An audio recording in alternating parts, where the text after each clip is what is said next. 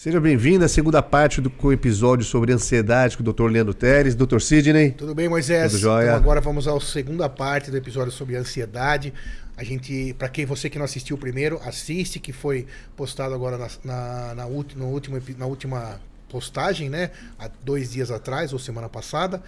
A gente falou bastante sobre ansiedade e agora a gente vai avançar um pouco mais, continuando a falar sobre diagnóstico, tipos de ansiedade, quais são exatamente os nomes de cada doença e finalmente chegando a tratamento, condutas que interessa muito para você que está aí. Se inscreve no Líder Medicast, ativa o sininho, segue o Dr. Sidney, o Moisés, o Leandro nas redes sociais e aproveita aqui as informações. Leandro, mais uma vez, vamos continuar aqui então. Um prazer. Segunda parte. Vamos que vamos. Obrigado por aceitar essa segunda parte, segunda etapa tá aqui dividindo o conhecimento com a gente. Eu que agradeço. Esse tema é inesgotável e merece Verdade. sim parte 2 no mínimo. Com certeza. Se fosse cobrir totalmente e é. precisaria de muitos episódios. Mas falávamos sobre, então, sintomas de transtorno ansioso. Uma coisa que acho que a gente não falou aqui ainda. Como se divide em todas essas nomenclaturas? Então, transtorno ansioso generalizado, TAG, é, síndrome do pânico, estresse pós-traumático, é, mais algum fobias, fobias síndrome do estresse pós-traumático, transtorno do obsessivo compulsivo. compulsivo. Eu queria entender e ele que tá, a pessoa que está lá, tá tudo dentro da de qual guarda-chuva? É tudo ansiedade? Existe um grande guarda-chuva, né? Então hum. a ansiedade, ela causa o sofrimento antecipado, a sensação de medo e insegurança, dificuldade de relaxar.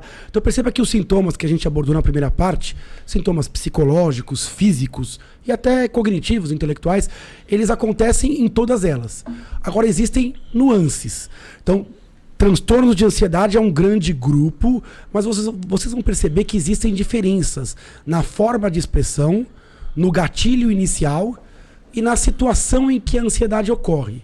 Uma das mais frequentes e mais importantes é o TAG transtorno de ansiedade generalizada.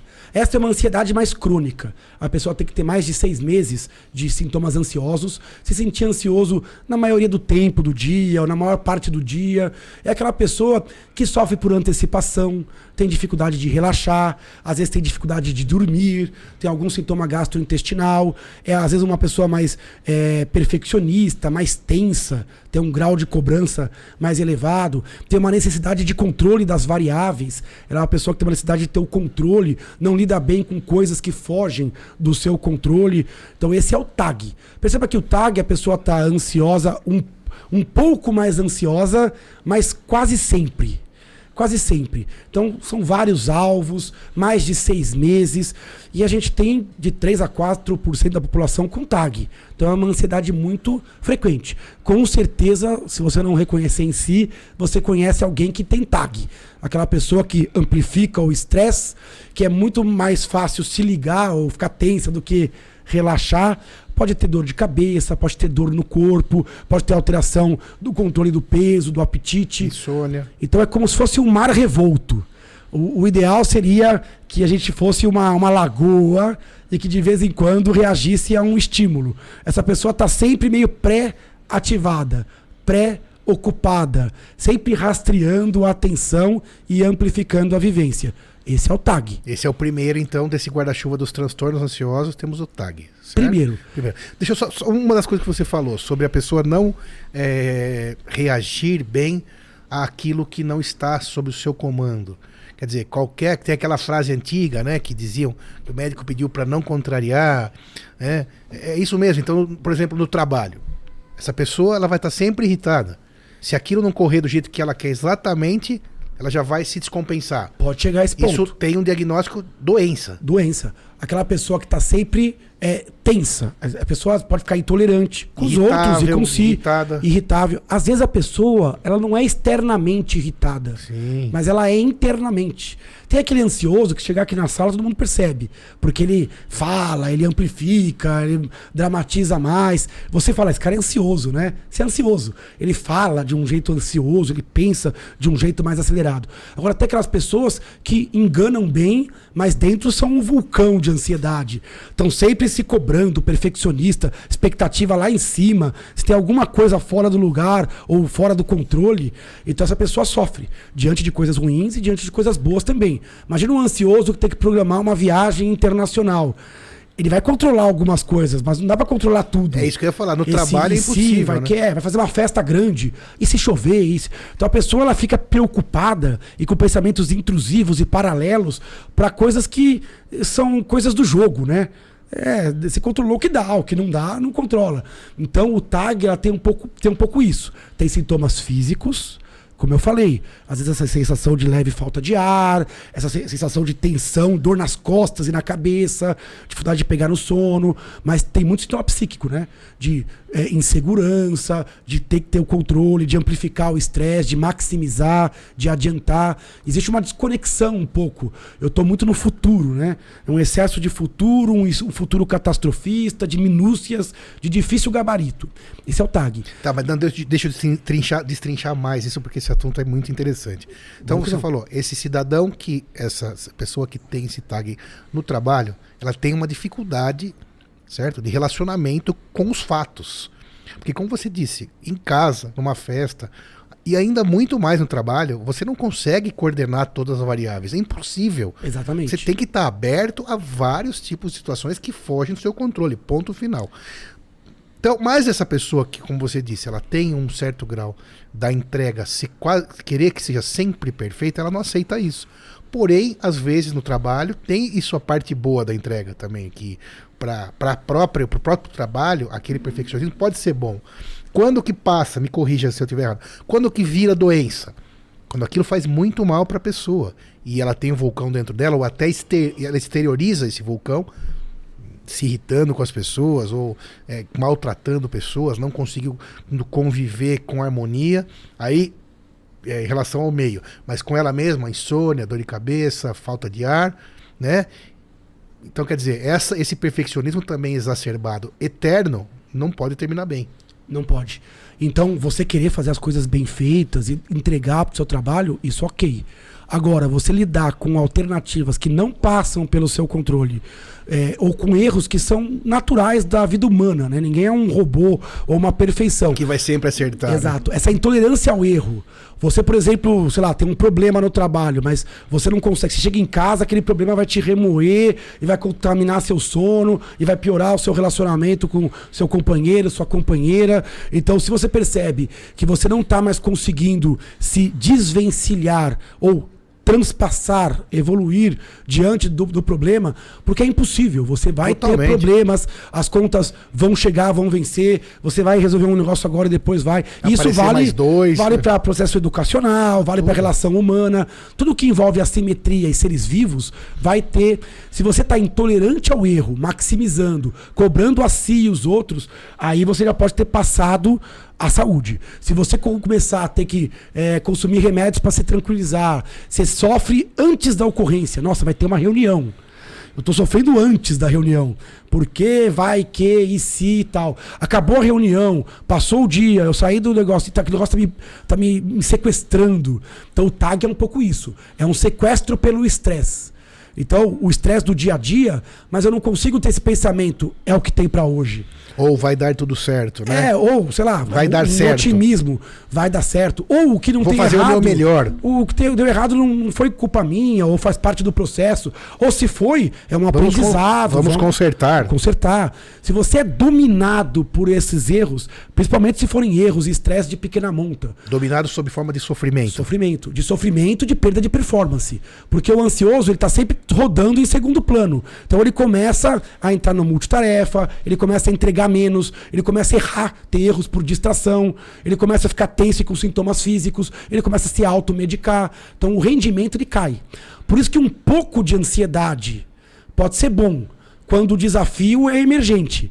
Para um atleta de alto rendimento, para um músico, um cantor, ele tem que ter um pouco de ansiedade. Para um aluno que está fazendo uma prova, para aquela reunião da vida, para aquela entrega, a ansiedade é boa.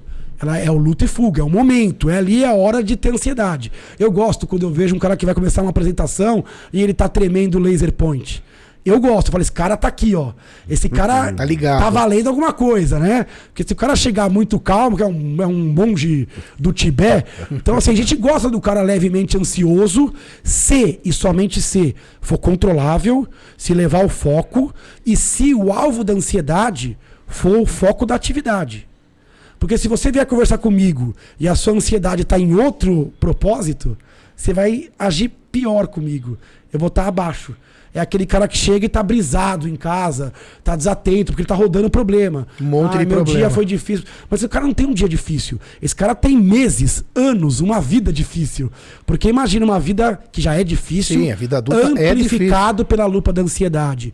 Então, o TAG é esse cara. Mais de seis meses, muitas vezes são anos, onde a pessoa tem sintomas físicos, psicológicos e até cognitivos, que ela não consegue levar o cérebro para onde está o problema naquela hora, porque ela está no, no futuro. E ela rifa o presente. Se eu estou rodando um IC e vai que, como é que eu vou estar tá o, o famoso mindful, né? O mindfulness? Como é que eu vou estar presente se meu cérebro está sequestrado pelo, pelo futuro? Perfeito. Como é que eu vou relaxar se eu tenho sempre uma urgência? Como é que eu vou viver? É. Eu fa sempre falo que esses caras muito ansiosos ou muito estressados por excesso de. O cara quer fazer tudo, ou quer. Esse cara é como se fosse uma agência bancária que só atende a fila preferencial. Porque só a, a, passa na frente, passa na frente. Ele, ele, não chama a fila que não é preferencial. E é isso. A gente não vai ter nunca um projeto é, que é alguma coisa que é importante, mas não é urgente. Porque a gente só vai tocar a urgência. O que vem com roupagem de urgência ganha adrenalina, cortisol e ganha o Leandro. Ganha o, o palco da consciência. Quem não é, não ganha. E as coisas melhores da vida, elas não são urgentes. Elas são coisas que você precisa saber falar assim, olha, opa, agora eu vou tocar o meu hobby, minha família, agora eu vou atrás de memórias de qualidade, agora eu vou fazer aquele curso que eu queria fazer e que não é urgente, agora que eu vou aprender a segunda língua, tocar meu instrumento, vou... Tem cara que quer uma arte marcial, vai lutar um karatê. Então, assim, isso pode ser a vida e pode ser a renovação. Curioso, é uma atividade que também estressa. Só que é um estresse que te recupera para você voltar no dia seguinte e lidar com as buchas do trabalho, repetitivas, Claro. de difícil domínio. Então precisa disso. Pausas, foco, são os cobertores curtos da atualidade. Ninguém tem tempo, ninguém tem energia e hoje ninguém tem dinheiro para fazer tudo. Então esse cobertor curto, você tem que saber. Trabalhar com ele. Você tem que trabalhar com ele. Você vai cobrir a cabeça, descobre o pé. Agora você tem que estar renovável. Se você investir em saúde de renovação, o seu cérebro dura a vida inteira. Se você estiver sempre na urgência, ele vai durar menos. Perfeito, sensacional. Muito bem, tag. A gente tava falando lá do guarda-chuva. Tag. Tag. E aí, antes de falar o segundo, eu preciso frisar que você não precisa ter um ou outro. Você pode ter um e outro. Quem tem tendência à ansiedade tem tendências a, a todos Tem os transtornos. e carrapato ao mesmo tempo. Exato. Como se diria. Exato. Então o tag é isso. Mais crônico, mais contínuo. É o mar revolto. Agora vamos no pânico. O pânico. Síndrome do pânico. Síndrome do pânico. O tag tem CID e síndrome do pânico também. Isso. Vamos lá. O, o transtorno do pânico, a síndrome do pânico, é você é marcado por crises agudas, onde você tem muita ansiedade e a evolução é em poucos minutos. Eu estou aqui conversando, ou acontece alguma coisa, ou não acontece nada. É simplesmente um alarme desregulado, um, como se fosse um pop-up né, do computador que aparece assim na frente do site. É, entra, você não sabe por onde. Essa Entra. é a frase. Só que ele entra e ele começa a dar muito sintoma físico. O coração começa a bater mais forte, aquilo me dá um desconforto, começa a ter um formigamento, ou uma sensação que eu tô perdendo o controle do meu corpo. É, eu até falo assim, mas eu, eu nem gosto, porque às vezes algumas pessoas ouvindo até começam a sentir um pouco isso, né? Respiração fica mais rápida e começa a ter uma sensação de que eu tô perdendo o controle. Sensação de morte iminente, ou de que algum transtorno físico, alguma coisa saiu do eixo. Só a sensação de morte, nenhum caso de ansiedade vai levar a pessoa a óbito. Não leva ao óbito. E isso é muito importante frisar, porque esse pensamento ele é terapêutico. Se eu conseguir olhar para minha crise e falar assim, Tenha calma. isso é terrível, isso é horrível, mas tem começo, meio e fim. E não o vou morrer? sistema, ele tá Sim. bugado. O sistema tá bugado, mas ele também ele é insustentável. A crise de pânico ela vai ter um auge ali em alguns minutos e depois ela vai melhorar. Não existe ninguém que entrou numa crise de pânico e nunca mais saiu, ou que enlouqueceu numa crise de pânico. É, também tem Eu isso. também Não tem isso. acontece. Você pensa que vai Vai enlouquecer. enlouquecer. E, hum, assim, é, é, praticamente impossível alguém ter um colapso cardiológico. É óbvio, se o cara tiver uma cardiopatia grave, tiver com a coronária para entupir a qualquer segundo. Aí é um ataque eu acho que esse aumento da demanda cardíaca pode levar a algum problema, mas não é comum. Geralmente a síndrome do pânico ela não leva a um agravamento clínico. Agora, se você menosprezá-la, ela pode agravar psicologicamente. Por quê? Você tem uma vez a crise do pânico e aí você aprende que o seu cérebro emocional ele é muito poderoso. Ele é capaz de te deixar incapacitado. Aí você, se você negligenciar isso e ter uma segunda crise, uma terceira, uma quarta, você passa a ter medo de ter a crise. Perceba, a doença que se manifesta em alguns minutos, ela começa a se manifestar fora da crise. Porque o medo de ter a crise, ele é tão ou mais incapacitante do que a crise. Porque agora eu tenho medo de entrar numa situação que eu tive crise, eu tenho medo de entrar num ônibus, E no mesmo lugar que você já foi, que teve você crise. já foi, ou, até que não foi, mas você olha e fala assim: e se eu tiver uma crise no show do, sei lá, do, No elevador. no elevador. Aí a pessoa ela começa a ter medo de ter medo. Medo da resposta do próprio corpo. Perceba que uma doença aguda, o tsunami, começa a te dar um medo crônico. Fobias. Às vezes a própria crise causa o estresse pós-traumático. Porque ela fala, nossa, a situação que eu fiquei foi tão terrível na minha mente. Então por isso que tem que respeitar. Síndrome do pânico. Todo mundo, não digo todo mundo, mas todo mundo é vulnerável a ter uma crise de pânico. O que é uma crise de pânico? Um evento de pânico isolado. A gente chama de transtorno do pânico aquelas pessoas que têm uma tendência recorrente a ter crises de pânico. Então, você tem que respeitar e tem que tratar. Mas olha como é diferente o tag do pânico. Mas a pessoa pode abrir com pânico e evoluir para um tag. Ou a pessoa já pode ter um tag difícil de perceber. Porque o mundo gosta de um tagzinho. A gente gosta do cara que chega e tá ligado, tá acelerado. Alguns lugares tá cheio de tag, né? É, pu- publicidade, comunicação. O cara que não é um pouco ansioso, só que a gente alimenta isso, né? A gente vai alimentando esse monstrinho da ansiedade até que ele vira doença. Então o tag pode levar ao pânico, o pânico pode levar ao tag. Vou dar outro tipo agora. A síndrome do estresse pós-traumático. Essa pessoa ela vinha bem ou tinha um tag, de repente ela passou por uma situação característica de morte ou quase morte. Ela pode ter passado por ela ou como testemunha. Fora do Brasil, a gente tem muito é guerra, terrorismo, acidente natural. O Brasil não tem tanto acidente natural. Às vezes tem uns provocados pela, pelos brasileiros, né? Como a Mariana. Você Sim. tem uns, umas tragédias que é meio. é, Dedo humano. dedo humano, né? Mas a gente também tem algum um ou outro, umas enchentes, né? Então, tragédias de situação de quase morte. O Brasil não entra muito em guerra, então não tem tanto de guerra, mas Só, a gente já, só me faltava já entrou em também. algumas, né? Tem os, os pracinhas que voltaram, alguns tiveram é, estresse pós-traumático. Tomara que eles não se animem para entrar em nenhuma guerra também, é, porque também tem um, um- Isso tem um passivo, tem, fica um legado psicológico. É, como ficou a pandemia também, né? Com o número de mortes e o estresse que a gente passou. É, mas o Brasil ele tem um problema que é a segurança pública. O Brasil ele é um dos países que tem muita insegurança. É, sequestro, é, narcotráfico, é, bala perdida, assalto, a mão armada, latrocínio. Então a gente tem uma sensação. Então o Brasil, por ter muita violência, tem muito estresse pós-traumático. Antigamente tinha aquela, aquele hábito do, do, do, do sequestro jogar no porta-mala, por exemplo. Imagina claustrofobia, pensamento de morte. Isso desregula o cérebro. A ponto de, depois de um mês transcorrido o quadro, a pessoa ainda tem sintomas de ansiedade. Às vezes, 10 anos depois, ela ainda tem pesadelo, revivência. Quando ela lê uma matéria, ela sofre. Perceba como um fator causal levar uma doença crônica. Um mês depois ou até 10 anos depois. Outras, tipo, outras ansiedades, fobia.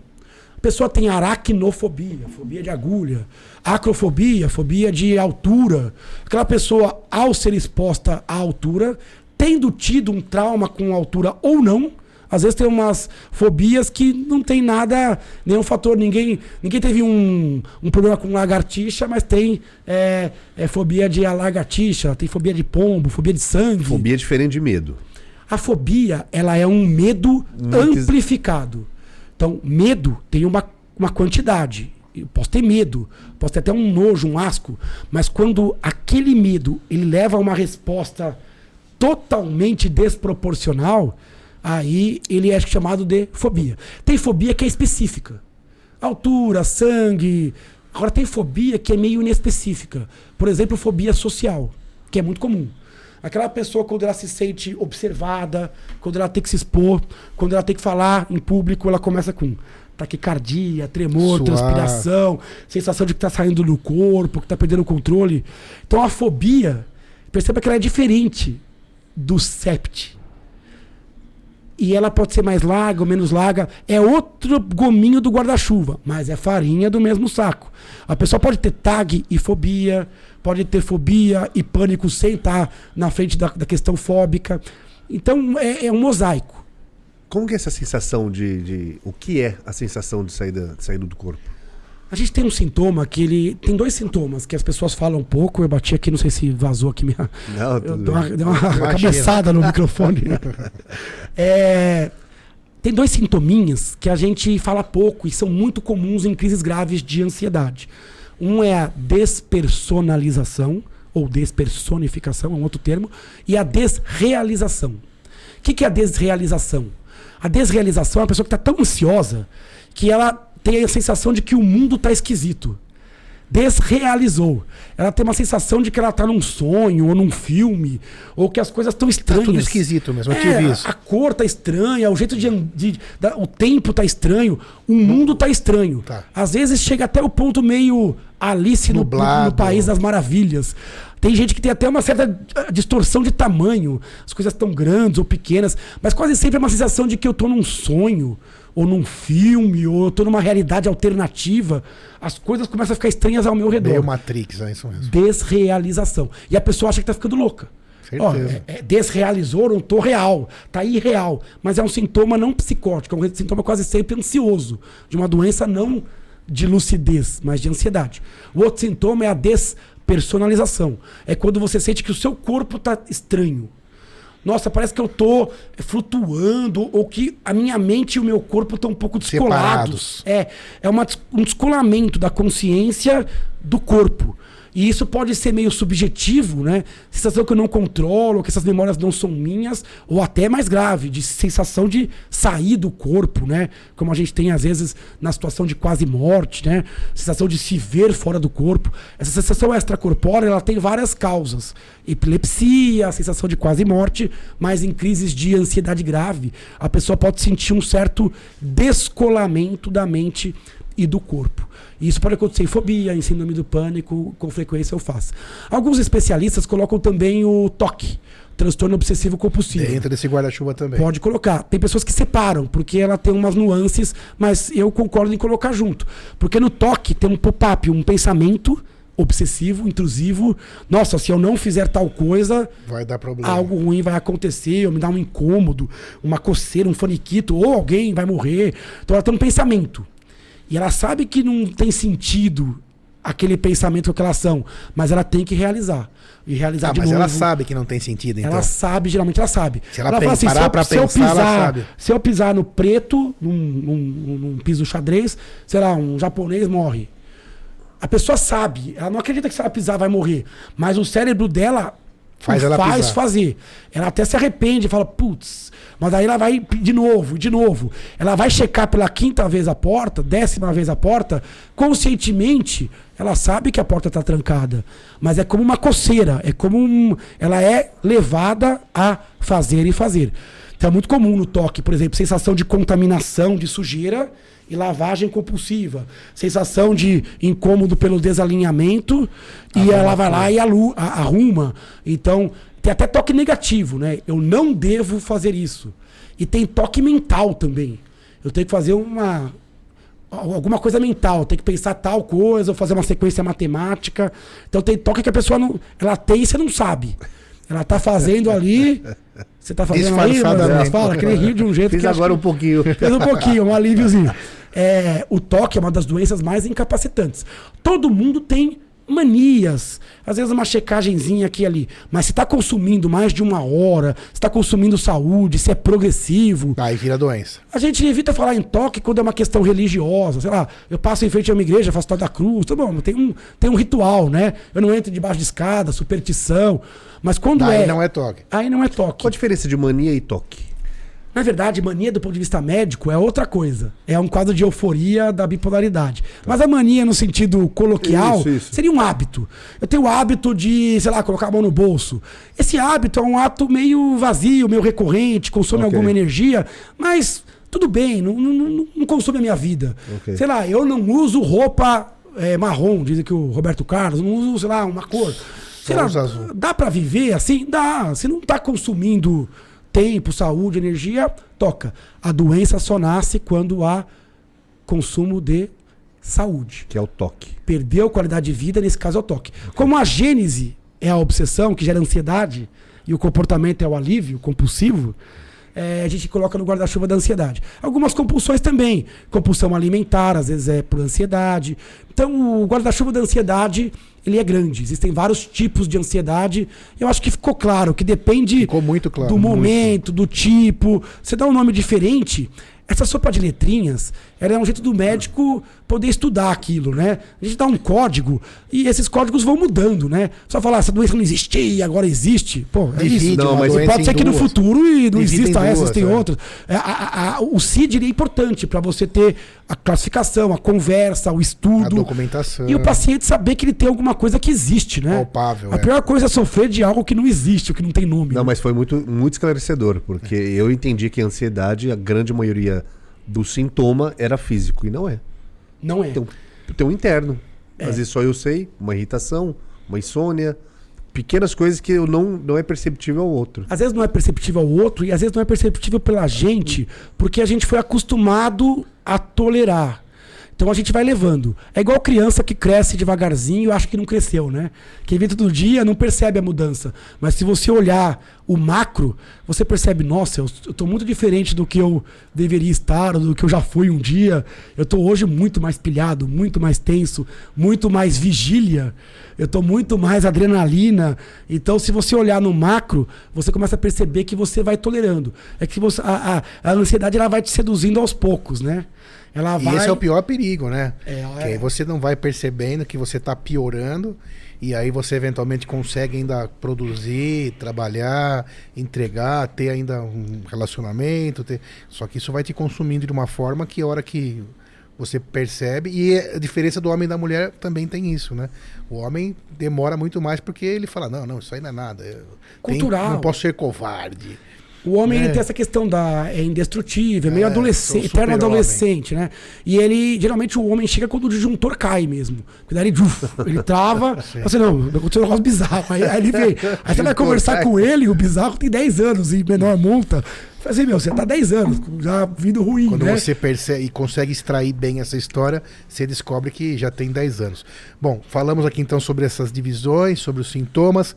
E então, pra gente. É, para você que tá ouvindo também a gente, o, o, o- falamos bastante coisas negativas, vamos dizer assim, né? A parte ruim, mas vamos à parte boa, né? A parte onde o paciente consegue então se livrar desses sintomas, como funciona, é, tem uma cura completa, porque pa- parênteses, quando você tá na crise, ou você tá dentro do transtorno, alguma coisa dentro de você te dá a certeza que você não vai melhorar. Eu lembro uma das coisas quando eu tive faz bastante tempo, é, que foi muito legal para eu ouvir, que seria uma escadinha essa volta, né, lenta para você voltar à normalidade, mas é que com certeza absoluta essa normalidade vai chegar. Como seria esse caminho, né, é, dessa do tratamento, né? Qual a conduta, quem o paciente vai procurar, além do Dr. Leandro, quais são os profissionais, estilo de vida, exercício, etc. O que, que entra nesse pacote de cura? Muita coisa. A primeira coisa é o reconhecimento. Reconhecer que adoeceu e aceitar que você pode adoecer de qualquer órgão, inclusive do cérebro, e começar esse caminho de volta. A gente sempre fala que, é, até no livro, no último capítulo, que você adoece ao prazer da gravidade. Você vai, é como se fosse rolar uma montanha.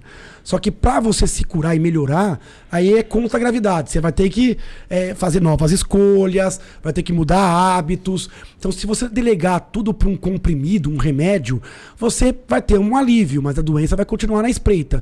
Então, você vai ter que atingir várias trincheiras. Se eu der um comprimidinho e manter a mesma atividade, é óbvio que a doença ela Tá não vai mudar ainda. em nada. Porque você tem a genética, o cara não nasceu de novo. E você tem tudo que alimenta alimenta. O cara tem as igualzinho. mesmas meto- me- me- memórias iguais. Então, a ansiedade e a depressão também, elas não são. Eu tenho uma frase que eu sempre falo em palestras, assim, que é doença nenhuma só tira. Doença nenhuma só tira. Nossa, eu tô doente, tô com ansiedade. É, a doença também ela é um aviso, ela é um sinal para você mudar, para você parar. Às vezes a ansiedade e o pânico mudam a vida do cara e o cara sai com mais saúde do que entrou. Então ele vive mais. Às vezes é um infarto que não aconteceu, um câncer que não apareceu, uma infecção que ele não pegou, um emprego que ele não perdeu, um casamento que não se esvaiu. Então a, a, a, a doença ela vem sinalizar, né? Vem sinalizar. É, lógico, se a pessoa tem muita genética, muito fator biológico, às vezes você tem que intervir medicamentosamente também. O remédio ele ajuda muito a pessoa. E o remédio ele devolve a autoestima. Porque nesses problemas de saúde mental, e você falou muito bem, Sidney, não é só a doença em si, mas mexe com a autoestima. A pessoa sofre e ela acha que ela não vai conseguir sair. É diferente de uma doença, tipo uma fratura na perna, onde a perna tá uma merda, mas o cérebro tá bom. Então eu consigo falar, vai, vai, vai grudar. Eu não tô andando agora, mas. Só que a depressão, a ansiedade, ela mexe justamente naquilo que tem que te capacitar para enfrentar ela mesma. Então é como uma doença ao quadrado. Eu sempre falo que é como se fosse um ringue, um adversário poderoso, só que na depressão e na ansiedade você tá meio de olho vendado e de mão amarrada. Não é nem justo cobrar esse cara que tá tendo pânico, tá muito ruim, ou tá muito depressivo, você falar pro cara, meu, você tem que fazer isso, fazer aquilo, abdicar. É difícil, porque dem- demanda tempo, demanda energia, ele tem que se sentir bem. O remédio ele é importante nos casos moderados a graves para isso, para habilitar o cara. Principalmente no começo. Ele fica um tempo sem crise, ele fala, nossa, eu, eu quero esse Leandro aí que tá sem crise. Eu soltei o braço do cara. Aí ele vai levantar a guarda, vai correr pra frente, vai dançar no octógono, vai ter pancada ainda, né? Mas aí eu posso cobrar a atividade física, o controle do peso, a psicoterapia que vai demorar semanas a meses pra engrenar e vai ser importante. Então o medicamento, na forma moderada a grave, ele é importante. Então, transtorno de ansiedade, primeira coisa, reconhecer. Depois aceitar. Porque tem um monte de gente ouvindo a gente aqui que não aceita que tem ansiedade, porque não aceita que pode ter ansiedade. Se ele quebrar esse paradigma, ele vai escalar na saúde. Mas é um degrau de cada vez. Ele pode procurar um psicólogo, inicialmente. Se o psicólogo julgar que, que o médico tem que entrar para prescrever um remédio, ele vai encaminhar. É, mas ele pode procurar um médico. Ah, mas tem que ser psiquiatra, neurologista? Olha, não precisa. Nem teria psiquiatra no mundo e neurologista no mundo para atender 20 milhões de pessoas com transtorno de ansiedade. As formas leves, tranquilas, o clínico geral trata, o geriatra trata, o cardiologista trata, o ginecologista trata, o médico do posto de saúde. E pode lançar a mão do psiquiatra, do E aí, neurologista lógico. quando for necessário. Exato. O quadro está refratário. Quer dizer, não melhorou com o tratamento inicial. Ou o quadro está exuberante, atípico, ele vai sempre encaminhar. Ah, Leandro, mas eu já prefiro ir para o especialista. Não tem problema. O psiquiatra ele atende todos os níveis de ansiedade, do mais leve ao mais forte. Então, se você quer procurar um especialista, pode procurar inicialmente já o psiquiatra. Não tem problema. Ah, mas eu tenho muito sintoma físico, dói a cabeça, eu tenho insônia, eu quero ir no neuro. Vai, ele vai ver o cérebro é, parecido. Se ele julgar que o quadro é muito exuberante, ele vai mandar para o psiquiatra. E assim vai. Então, o mais importante é você quebrar esse. Às vezes eu não consigo, eu não consigo acessar o médico. Às vezes você conversar com um amigo mais assim, aquele amigo mais ligadão, e você vai lá, conversa com ele, verbaliza, aquilo dá uma organizada na sua cabeça. Dá um alívio. E aí vai vocês dois juntos procurar ajuda. Às vezes é um padre, às vezes é um coach. Bom, o mais importante é que você não sofra só por dentro. Porque você precisa colocar para alguém, para alguém estar do seu lado. Se for um médico especialista, melhor. Se for qualquer Pedir médico, ajuda. melhor. Pedir ajuda. Sai desta inércia. Busca ajuda porque existe um caminho. Ah, mas eu busquei ajuda, não resolveu. Às vezes não foi o caminho certo. Vai buscar uma outra opinião, busca uma outra forma. Mas é, você precisa dar esse passo. Com relação ao tratamento, a gente tem basicamente três grandes eixos, vai.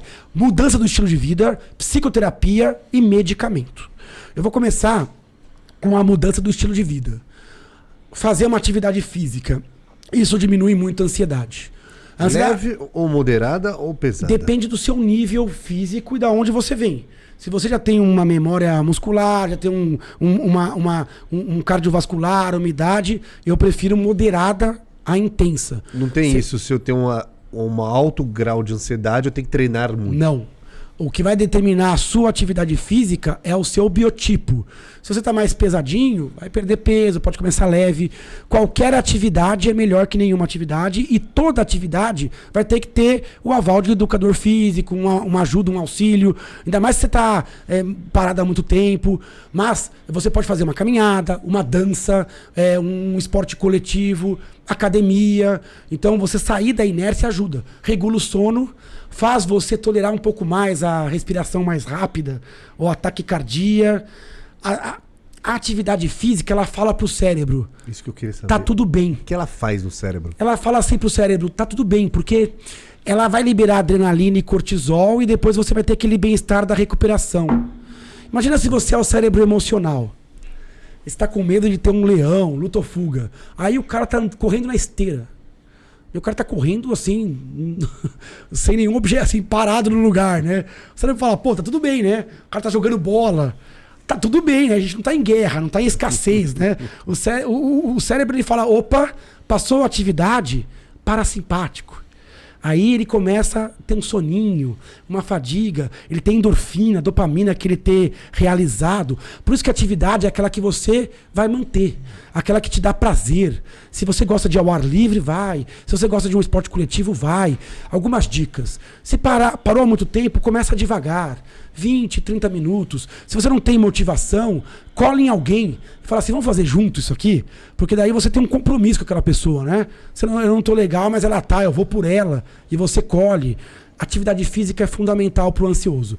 Para todo mundo é importante, mas para o ansioso é a obrigação. Total. Obrigação. Cuidar do sono. Não espera o sono cair no colo. Se prepara antes do sono. Dieta mais leve à noite, escurece um pouco o ambiente, vai para uma atividade mais passiva. Tá na hora de trocar o colchão, trocar o travesseiro. Olha que, que, que dedicação de, de, de dinheiro. E para você, né? Só você que vai dormir ali, vai colher. Vai dormir, aliás, 25 anos no, no, no, no seu ambiente. Então, é, o que você faz e o que você não faz. Evita briga boba, evita entrar em batalha bizarra.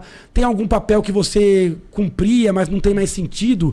Deixa pra lá, deixa de fazer. Às vezes é hora de uma guinada profissional ou de uma forma de encarar o trabalho. Então, você vai ter que abdicar do excesso de estresse e ter atividades de competitividade. Primeira pergunta que eu faço: quanto do seu tempo você gasta só com você? Para alguma coisa que não importa mais ninguém. Porque a gente vai doando o tempo, doando, no final o bolo acabou e dançou a gente, né? Então, quanto do seu dinheiro e do seu tempo é para você? Aqui eu faço uma coisa, uma atividade física, uma meditação, um hobby, eu coleciono selo, eu toco, sei lá, gaita, eu ouço uma música que é só para mim, eu rezo pro Deus que eu quiser. Para uma aula de qualquer coisa. Para qualquer coisa. A gente vai abdicando a vida adulta, né? A gente vai largando, largando, largando, largando, e chega uma hora que a gente é o pai, o profissional, e a gente não é mais o Leandro. Então, tá na dúvida? Olha para você uns anos atrás. O que, que eu gostava de fazer antigamente que eu fui abdicando e esqueci de voltar? Pô, sei lá, o Moisés gostava de cantar no videokê. Há 10 anos que não faz, gostava de dançar. Sei lá, olha o Moisés lá de trás. E aí lá, você vai achar algumas coisas interessantes para você compor o novo Moisés. E esse novo Moisés é justamente isso. O que, que ele vai ter que largar? Porque o cobertor é curto. Achar que dá para encaixar, não dá. Você vai ter que soltar alguma coisa e às vezes alguma coisa importante para você ser um pouco prioridade, porque agora você está doente. Então você está doente, você não é um bom pai doente. Você não é um bom profissional doente. Você não é um bom fiel. Você não é bom para ninguém. A única coisa que une tudo que você gosta é você. Então é a história do avião lá. Primeira máscara em você. Você tá ruim, você põe a, a raio da máscara, respira. Depois você põe na criança, no idoso, no cara que não anda. Se você tá bem, você ajuda um monte de gente. Se você tá mal, você atrapalha um monte de gente. Então, quer ser um bom pai, quer ser um bom profissional? Fica bem. Fica bem. Monotarefa. Nada de multitarefa. Intervalos curtos durante o dia. Coloca um pouco de vida no trabalho. Não dá para trabalhar oito horas e deixar para viver seis da tarde. Não dá para viver só no fim de semana. Não dá para viver um mês e ficar pensando nas férias. Você vai rifar a sua vida. Se você não fizer isso, ninguém faz por você. Controle de peso, rever alimentação, diminui vícios, principalmente álcool, cigarro, que só aumentam a ansiedade, mais dissocia. Aprende a respirar cinco segundos antes de falar uma besteira. Tô nervoso, meu, sai, respira, não compra briga boba, é mais adrenalina, o cobertor é curto, não tem energia para tudo. Quais batalhas você vai brigar? Abdica. Ó, melhorou a parte alimentação, controle de peso, atividade física no seu nível. Não precisa ficar com o abdômen rasgado, não precisa virar o Iron Man. Não, é só fazer o básico, o básico. Eu estou pedindo aí para sua vigília se arrumar duas, três horas. Pô, de 16 que você tem, você não merece três raios de. Pra você, né? Pra você. Não tá pô, pedindo pra outro. Comer com calma, mastigar, pô, rezar o, o, o, terço que você quiser, ou bater pro São Santo que você quiser, meu, é, é, o mínimo, é o mínimo. Pra você mesmo, lembrando. Você, nesse caso, tá doente. Isso eu tô falando que é um tratamento mas vale para todo mundo que não adoeceu ainda, que também é prevenção. Medicamento, a gente tem dois tipos de medicamento. Aquele que o cara toma na crise, o cara tá com pânico, quer um remedinho, remedinho que na hora da crise. Aí você tem que usar um remédio que é calmante. Geralmente ele é um tarja preta, um benzodiazepínico, você usa durante a crise, tem a sua utilidade. A gente usa na hora da crise, se tiver crise, e pelo menor tempo possível. Por um tempo curto. Porque o cara já. Você vai tratar o cara agudamente, mas você já lançou mão do resto, né? Então você já deu o disparo do remédio crônico de prevenção e você vai usar aquele remédio de resgate, que é o remédio de demanda. Então nada de tratar a ansiedade a longo prazo com tarja preta. O cara fica tomando tarja preta, aumentando a dose. Não. Tá tomando tarja preta, você tem que ter um compromisso de, de mudar o estilo de vida, começar a psicoterapia e tratar com o tarja vermelha. O tarja vermelha é o remédio preventivo. A gente usa por no mínimo seis meses a um ano, usa todo dia no mesmo horário tem que ter paciência, que ele demora seis, oito semanas para começar a engrenar. Então, esse é um, é, um, é um, remédio que você vai colher o fruto lá na frente e que pode dar efeito colateral no começo. Às vezes, uma boca seca, às vezes, um atraso no orgasmo, às vezes, uma alteração de apetite, mas vai valer a pena. Porque esse cara vai devolver o maestro, né? O cérebro é um maestro. Para essa banda tocar minimamente, então, tarja vermelha, né? Vou citar alguns nomes comuns aqui: fluoxetina, paroxetina, estalopram, venlafaxina, agomelatina, bupropiona. Tem vários cenários. O médico ele consegue meio que como um alquimista regular serotonina, dopamina, adrenalina. Às vezes o paciente está com muita dificuldade de sono. Você vai lá e corrige o sono por um tempo. Porque se eu não corrigir o sono, eu tenho uma vigília horrível. O cara não consegue sair, né? O cara tá com dor de cabeça, eu vou tratar isso. Então, o médico ele consegue tecer com remédios sintomáticos, remédios agudos e remédios crônicos, caso a caso. Não tem um remédio melhor que o outro. Tem o uso melhor ou o uso pior. Cada paciente vai responder a um remédio, a uma dose. Às vezes o médico vai errar o primeiro remédio, o segundo, e ele vai aprendendo como o corpo funciona. Né? Vai tentar no terceiro, no quarto, numa associação. Geralmente o paciente, em torno de 70, 80, às vezes 90% de resposta benéfica. Então é uma doença tratável e com boas respostas. O paciente melhorou, alguns vão ficar sem remédio, devagar. Vão diminuir lentamente. Outros que têm uma genética forte, um fator causal de difícil recuperação, vão usar cronicamente o remédio por mais tempo. Alguns vão usar a vida inteira. Não tem como saber agora qual é o caso? Você teve quantas crises de ansiedade? Por quanto tempo? Qual é o seu fator genético? Qual é a história de vida? Histórico de vida? Qual é o fator que você consegue modificar ou não modificar de acordo com a sua profissão e com as coisas que você faz? O terceiro pé do tripé é a psicoterapia. Psicoterapia é fundamental para quem tem ansiedade. Várias modalidades podem ser úteis. Uma das mais estudadas é a terapia cognitivo-comportamental, ou TCC, para quem tem fobia, para quem tem pânico, para quem tem ansiedade. Então é encontrar uma pessoa que você tenha empatia. Lembrar que a psicoterapia não vai resolver em duas conversas. É um trabalho, às vezes, duas vezes por semana, depois uma, por seis meses, um ano. E a psicoterapia ela poupa remédio, ela poupa tempo de tratamento e a psicoterapia com a mudança do estilo de vida, com o medicamento forma o grande tripé ou as trincheiras. Eu falo trincheira para o cara entender que ele está numa guerra. Ele não dá para, você tô com síndrome do pânico, não dá para enfrentar com flores na mão, achar que você vai fazer um trabalho de respiração e não vai ter mais nada. Isso é menosprezar o raio da doença. É não aceitar, né? Ou falar assim, eu vou tomar um remédio e não faço o resto. Você toma um remédio, o inimigo vem por outra trincheira. Ele vem por outro lado. Você tem que cercar, tem que cercar. E aí você vai entender que ali você tem uma tendência. essa tendência, você vai ter que sempre manter a atividade física, o controle dos hábitos, o ritmo de sono. Tem pessoas que são pessoal fala hoje, brinca, fala um termo tóxica, né? Relação tóxica. Mas é isso, às vezes está cercado de gente que te tira o pior, que te estressa, que te pilha. Às vezes é hora de rever. Rever o feed do Instagram, desinstalar um, um aplicativo ou outro, ou mandar um cara para aquele lugar e tentar outras coisas. Então, assim, você tem que entender que o cérebro está falando. Ele está falando. Leandro, o sistema emocional tá acima do. Às vezes gritando. Às vezes gritando. Às vezes desligando o disjuntor. Igual o músculo, quando fadiga, ele enfraquece para não romper. O cara não consegue mais andar. Porque se ele andar mais, ele rompe, se né? Ele Quando você tá bebendo, por exemplo, o fígado fala, tô aguentando, tô aguentando. Chega uma hora que o fígado fala, não dá. Então você vai dançar e você desliga, né? Porque senão o cara beberia até morrer, né? Então todo órgão tem limite, o cérebro também. Burnout, depressão e ansiedade tem a ver um pouco com esse limite. Ah, Leandro, mas eu faço tudo direito, eu como bem, eu faço exercício, eu gabarito tudo que você falou e tenho ansiedade. Pode ser? Pode. Porque o seu determinante genético é muito grande, É muito biológico. alto. então tem pessoas que vão fazer tudo o que eu falei e vão ser ansiosas mesmo assim. Perceba que quanto mais fator ambiental, atual, mais mudança do estilo de vida. Quanto mais histórias de vida ou ocorrências, mais psicoterapia. Quanto mais fator biológico, mais remédio.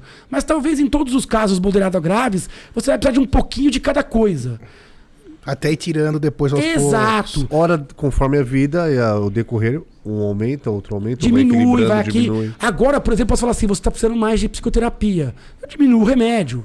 Perceba que existem é, botões ali para o médico. Ah, bom, eu posso te entupir de remédio. Se você não mudar esse hábito, meu amigo, a ansiedade vai ficar voltando. E vai você se nunca vai, abandonar o rem- nunca vai abandonar o remédio. E isso é diferente de um caso para outro. Então eu tenho paciente sem remédio. E ficar sem remédio não quer dizer cura. Porque a gente não consegue saber como é que vai ser os próximos anos. Ninguém tem bola de cristal. Se voltar a ansiedade, você pode reconhecer ela mais levinha e começar o medicamento de novo. Não tem problema. E tudo bem, é. O medicamento não vai derreter o seu cérebro, não vai te tornar alguém pior. É, o tratamento é igual um tratamento para hipertensão, para é, hipotireoidismo. O cara toma um comprimidinho. pra amidalite amidalite, pneumonia, é só um remédio. pneumonia.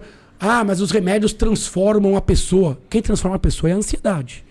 Essa transforma a pessoa. A depressão, a bipolaridade. O remédio, ele tá ali. Agora, pô, por que os remédios têm efeito colateral? Olha, queria eu, né, que o cara entrasse pela boca, chegasse no cérebro, arrumasse a casa e não causasse nenhum problema. Mas o que a gente tem hoje é uma revolução, né? Os medicamentos são uma revolução. Para casos, pode ser a diferença de o cara ser, ter uma vida com qualidade ou não.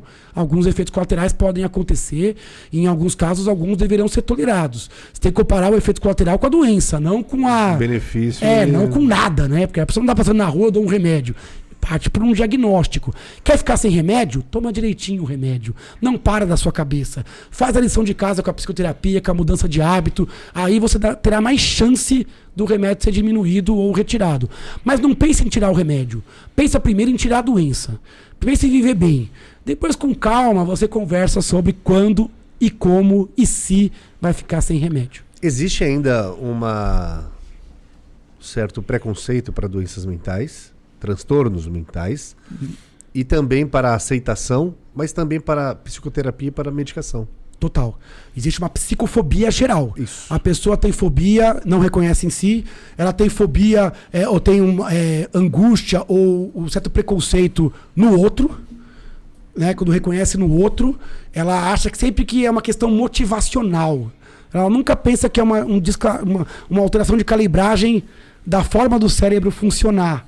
Que não está na mão da pessoa. Sim, que é Então, incontrolável. e a pessoa tem essa figura do médico psiquiatra, né? Ah, esse cara vê louco, esse cara talvez até seja louco. Então a gente tem essa visão meio médico e o monstro, né? Isso é bobagem. O psiquiatra é, é a gente, ele vê a depressão desde bem levinha até a mais grave. Ele não vê só a esquizofrenia, a bipolaridade, ele vê também isso. Mas ele vê ansiedade, como o clínico vê ansiedade. Todo médico deveria res- reservar uma- um tempinho na consulta para perguntar como é que tá a parte emocional. Você está se sentindo muito melancólico, sem energia, ou está muito ansioso. É, ele tem que saber lidar com isso, saber o momento, né? Então, e a mesma coisa vale para o remédio. Você fala, esse remédio ele vai alterar o seu pâncreas. O cara toma na hora. Tá ótimo. Esse remédio vai fazer você perder peso. Ele toma na hora. Esse remédio é pra tireoide. Ah, tá ruim a tireoide? Deu aí? Ele toma a vida inteira, sem questionar. O horário, o jejum. Perfeito. Fala que o remédio é pro cérebro. O cara fala, quando que eu vou parar? É isso que ele pensa, né? Vou tomar quanto tempo? É quase como um pecado, né? Porque no meu cérebro ninguém mexe. Então, cuidado, né? O cérebro é um órgão como qualquer outro. Doutor Leandro, doutor Sidney, vocês chutariam algum motivo para esse estigma de transtornos mentais? Fala, Sidney. Você chutaria? Acho que tudo que mexe, me- mexe com a mente, né? Não sei se o termo certo foi pessoas chutaria, mas porque nós que- não temos uma resposta absoluta para isso. É, eu também não tenho uma resposta absoluta, mas acho que tudo que mexe com a mente, coisas que são impalpáveis, né? A cidade, porque quando você vai ter um problema da tireoide, você colhe um exame, encosta um, tá lá no exame e você consegue dar um remédio para suprir a falta ou baixar o excesso daquele hormônio. A mesma coisa vale para para uma cirurgia, por exemplo, que vai tirar uma pedra da vesícula, são coisas palpáveis. Acho que o cérebro, mas isso acho que ainda com, com a, o aumento da tecnologia, com mais ah, os estudos, daqui um, alguns anos, né? Porque, por exemplo, quando a gente saiu da facu- quando eu saí da faculdade, vamos chutar, chutar uma doença simples, câncer de colo de útero. Não se sabia que era 100% dos casos provenientes do HPV. Não sabia. Então, na minha opinião, um dia essas, essas patologias psiquiátricas, entre aspas, ou neurológicas, Tem uma tecnologia. serão desvendadas de maneira objetiva. Vai ter marcadores, Vai ter marcador, novos. claro. Vai dar pra falar, ó, você tem síndrome do pânico. Vai dar pra colher um exame no sangue, ou uma biópsia, sei lá o quê, ou alguma forma outra de luz, não sei. Né? Mas enquanto não tem, é o impalpável, eu acho que gera esse. esse E o cérebro, esse- né? Eu acho que a pessoa sempre fica meio assim com o cérebro, porque a gente tem uma visão meio falsa de que a gente controla o cérebro, né? A gente tem uma visão falsa de que o cérebro. Mas na verdade Tá é o sob nosso contrário. controle. Tá no nosso Não, controle. é o contrário. Então, um remédio que vai mudar. É difícil dar um remédio pra alguém por depressão. Nossa, remédio vai até meu cérebro e alterar, mas não sou eu que tô pensando assim, não tá certo pensar assim. Não. O cérebro tem um grande subsolo, um grande porão inconsciente e que ele planta a gente a gostar, a querer, a sentir, a reagir, a avaliar o risco. Esse subsolo, ele também adoece. É uma doença de software, não é uma doença de hardware. Não é o computador que rachou a tela, mas é o software tocando errado, né? Tá disparando alarme errado, não tá tendo percepção de prazer, tá sofrendo, os ritmos estão alterados. Então, cuidado. É, doenças de software também são doenças. Doenças de diagnóstico clínico também são doenças. Mas e o Não preconceito? é assim que alguém criou um exame Exatamente, e falou isso aí. assim, ó, agora que criou o exame, a doença existe. A doença existe quando existe o doente. Se há um- uma pessoa que sofre por aquilo, essa doença ela existe, ela é real e a gente que se vire para tratar, para classificar e para inventar um exame para tentar colocar ordem e objetividade. Mas às vezes não- esse exame não vem. Agora, o preconceito é terrível, porque é uma coisa recente. A gente está falando dos últimos 50, 60, 70 anos sobre saúde mental. Mental, é. Antigamente você pegava o cara com saúde mental e isolava. Hospício. Fica em casa, hospício. Hoje em dia a gente Fogueira, fala de saúde é. mental, né? E a gente fala de doenças quantitativas. É, todo mundo tem, mas quem tem mais adoece, aí a pessoa fica jogando. Então, cuidado. TDAH é doença, dislexia é doença, autismo nas suas formas variadas também é doença. E você precisa buscar o Ansiedade, tratamento. transtorno de ansiedade, Ansiedade, depressão, bipolaridade, transtorno de personalidade.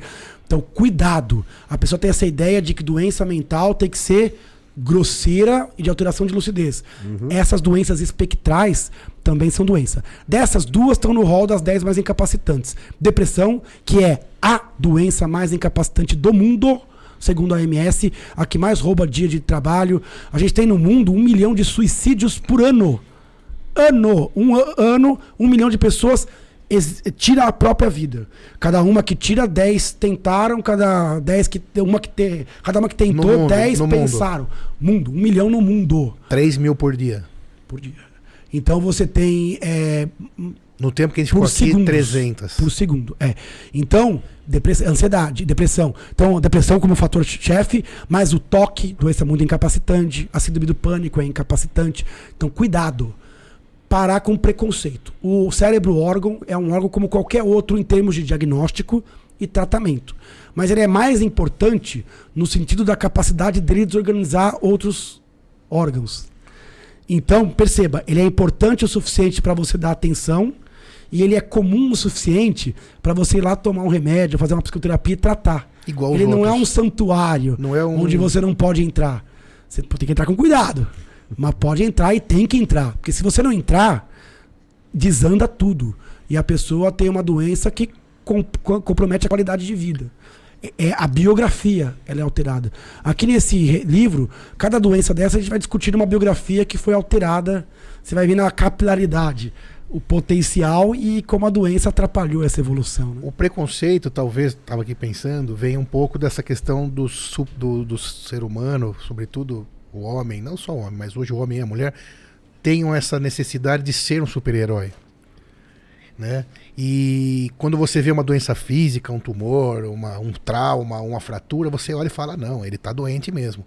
E nessa situação, de todas as doenças psiquiátricas que você não enxerga nada, talvez esse mito venha, talvez não, vem desde a, de outras eras, né, de, de anos, muitos anos atrás, como você não enxerga, né? Então aquilo já fala, não, isso aí é aquilo que a gente estava falando no começo, isso aí é frescura, isso aí é, é mimimi. Então a pessoa que sente a doença tem vergonha de assumir, foge daquilo, quem enxerga faz um julgamento completamente errôneo, porque não tem a menor ideia do que está falando, e alimenta cada vez mais esse preconceito. Porém, as coisas vêm mudando. É, até hoje a gente está aqui para falar sobre isso, levar lá para quem está ouvindo que é uma doença que tem classificação, que segue todos os critérios, que hoje já tem vários outra, várias outras que foram sendo aí não apareceram, porque as doenças não aparecem, né? Em geral, foram sendo é, diagnosticadas de melhor maneira. Tem tratamento, que é o mais importante.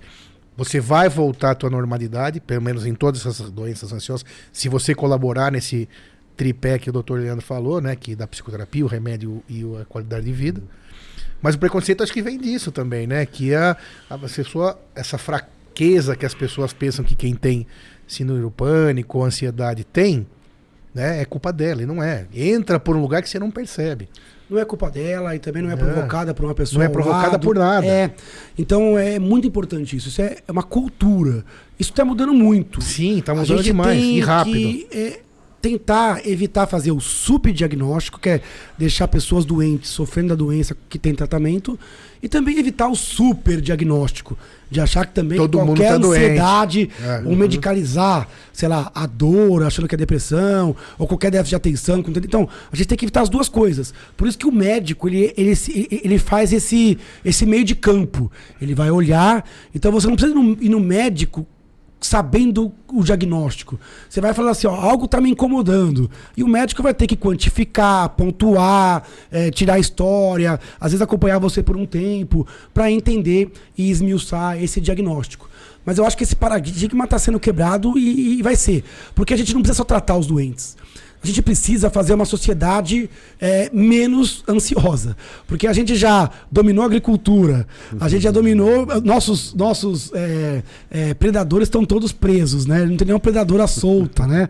Eh, só que a gente virou o próprio predador. Quer dizer, próprio capitalismo, a questão do trabalho, a, a- a luta pela colocação, a expectativa, onde todo mundo tem que ser bom, bom, bom. tá. Rede social, internet das coisas. Se o ser humano não for capaz de tirar um pouco esse filtro, de voltar a tolerar o erro, de contemplar a natureza no seu ritmo, de aprender a- as pausas e como isso não é um sinal de eh, que você é um vagabundo, que você não, não, não vestiu a camisa, não deu o melhor. Talvez você seja o cara, né? Seja o cara que conseguiu se sobreviver e não ser moído na máquina de moer cérebro que virou a vida atual. E se você consegue não passar isso para uma criança, para um adolescente, e de repente a gente consegue né, eh, sanfonar nisso, né? Eh, eh, ter essa crise de ansiedade, saúde mental e de repente ter uma sociedade com mais esporte, com mais apego, com menos velocidade, que cuida do seu próprio sono. Eu acho que isso deve se regular, porque o ser humano ele passa por essas crises, né? Mas pensa que hoje a gente não tem eh, tanta guerra, a gente dominou alguns desastres, a gente controlou os predadores, a gente conseguiu plantar. Ter comida. A gente vai no mercado e compra ali a comida. Então, qual é a nossa selvageria agora? Talvez seja essa questão das redes sociais, da má distribuição de renda, da eh, insalubridade no trabalho, eh, do grau de expectativa elevado, onde todo mundo tem que ser bom em absolutamente tudo. Então, a gente vai ter que rever tudo isso, para que a gente consiga viver com harmonia, com execução e com saúde, né? Bom, é isso aí. Eu ia. Vou pedir palavras finais ainda, apesar dessas suas palavras agora terem sido perfeitas, eu concordo 100%. Então você acredita que as coisas vêm mudando, né? E a tendência é cada vez as pessoas conseguirem ter mais tranquilidade para procurar um profissional em relação à ansiedade, se tratar direitinho e a gente ter uma sociedade onde esse preconceito não tenha mais e vamos em frente ter um mundo mais mais equilibrado, com menos estresse, com menos cobrança. Claro que um pouco de tudo isso é saudável, porque sem ansiedade a gente não sairia do lugar. O que, que você pensa em relação a isso? Nós vamos para onde? Eu sou muito otimista. Eu acho que as coisas vão se regulando, né? Eu acho que a gente vai precisar tratar as nossas eh, inseguranças. Eh, insegurança com relação a segurança e, e- e criminalidade, com relação à estabilidade política, estabilidade financeira. Então a gente tem que ter mecanismos aonde uma sociedade seja coletivamente mais saudável. Eu sempre falo que quando uma pessoa adoece isoladamente, a gente pensa em causas individuais.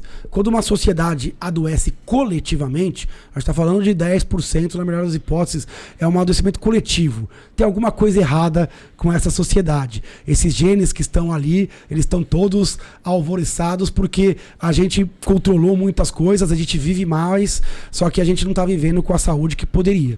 Então, ao invés de culpar o carteiro, que é o médico que dá o diagnóstico, a quantidade de números de ansiosos. Porque tem pessoa que fala, ah, tá diagnosticando demais, estão inventando doença onde não tem. Dá uma olhadinha como é que tá, leia a carta, né? leia a carta e imaginar. E a- aí eu queria finalizar com um conceito. É, às vezes, no burnout tem muito isso, né? É, a gente ouve sobre burnout e a gente pensa, vê aquela imagem do, do, do fósforo pegando fogo. Vocês já viram essa imagem? É um fósforo pegando fogo e, o, o profissional vai se queimando. Daí vem o termo burnout, né? Do, do queimar-se por completo, do exaurir por. Então, a, a minha, a minha colocação é: nem sempre você é o fósforo. Nem sempre você é o ansioso. Porque a gente ouve esse tipo de podcast e a gente pensa na gente. É normal. Claro. Só que às vezes você é o agente causal do burnout do outro, da ansiedade do outro. E às vezes você não é o agente causal, não é o cara que tacou o fogo também. Às vezes você é o cara que tem uma aguinha do lado e que você poderia ser um outro agente de, de, de, de acalmar isso. A ansiedade gera ansiedade. Se por onde você passa eh, você é, é, cultiva o estresse, é natural que você colha o estresse. Então, você é pelo menos três agentes.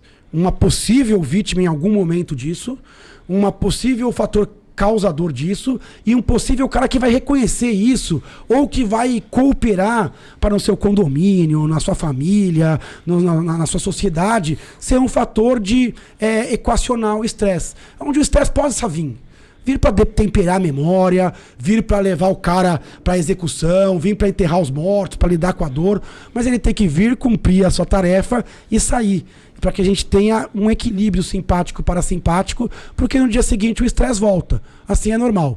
Só tem uma coisa pior do que viver com muita ansiedade, é viver sem ansiedade. Então não queira zerar a ansiedade, queira gerenciar.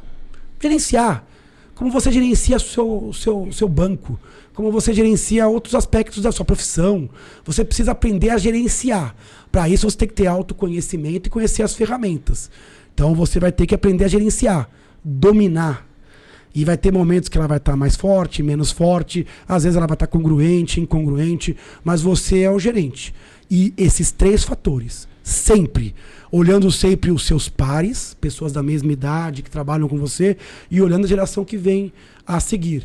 Porque a gente tem que deixar alguma coisa para elas. E não pode ser um, um- um mundo gerenciado pelo estresse aonde tempo é dinheiro, onde Deus só ajuda quem sente de madruga, onde você tem que virar a, a- vestir a camisa, onde um CNPJ vale um CPF. Não, o CPF vale mais, porque o CNPJ é feito por CPFs. Então tem que saber ensinar para onde você volta, quais são os seus valores, qual é o seu lazer, o que te faz feliz, o que te prepara para que você seja sustentável, renovável e que possa durar o tempo é, que o corpo dura, né? Porque senão esse boleto vai chegar para muita gente.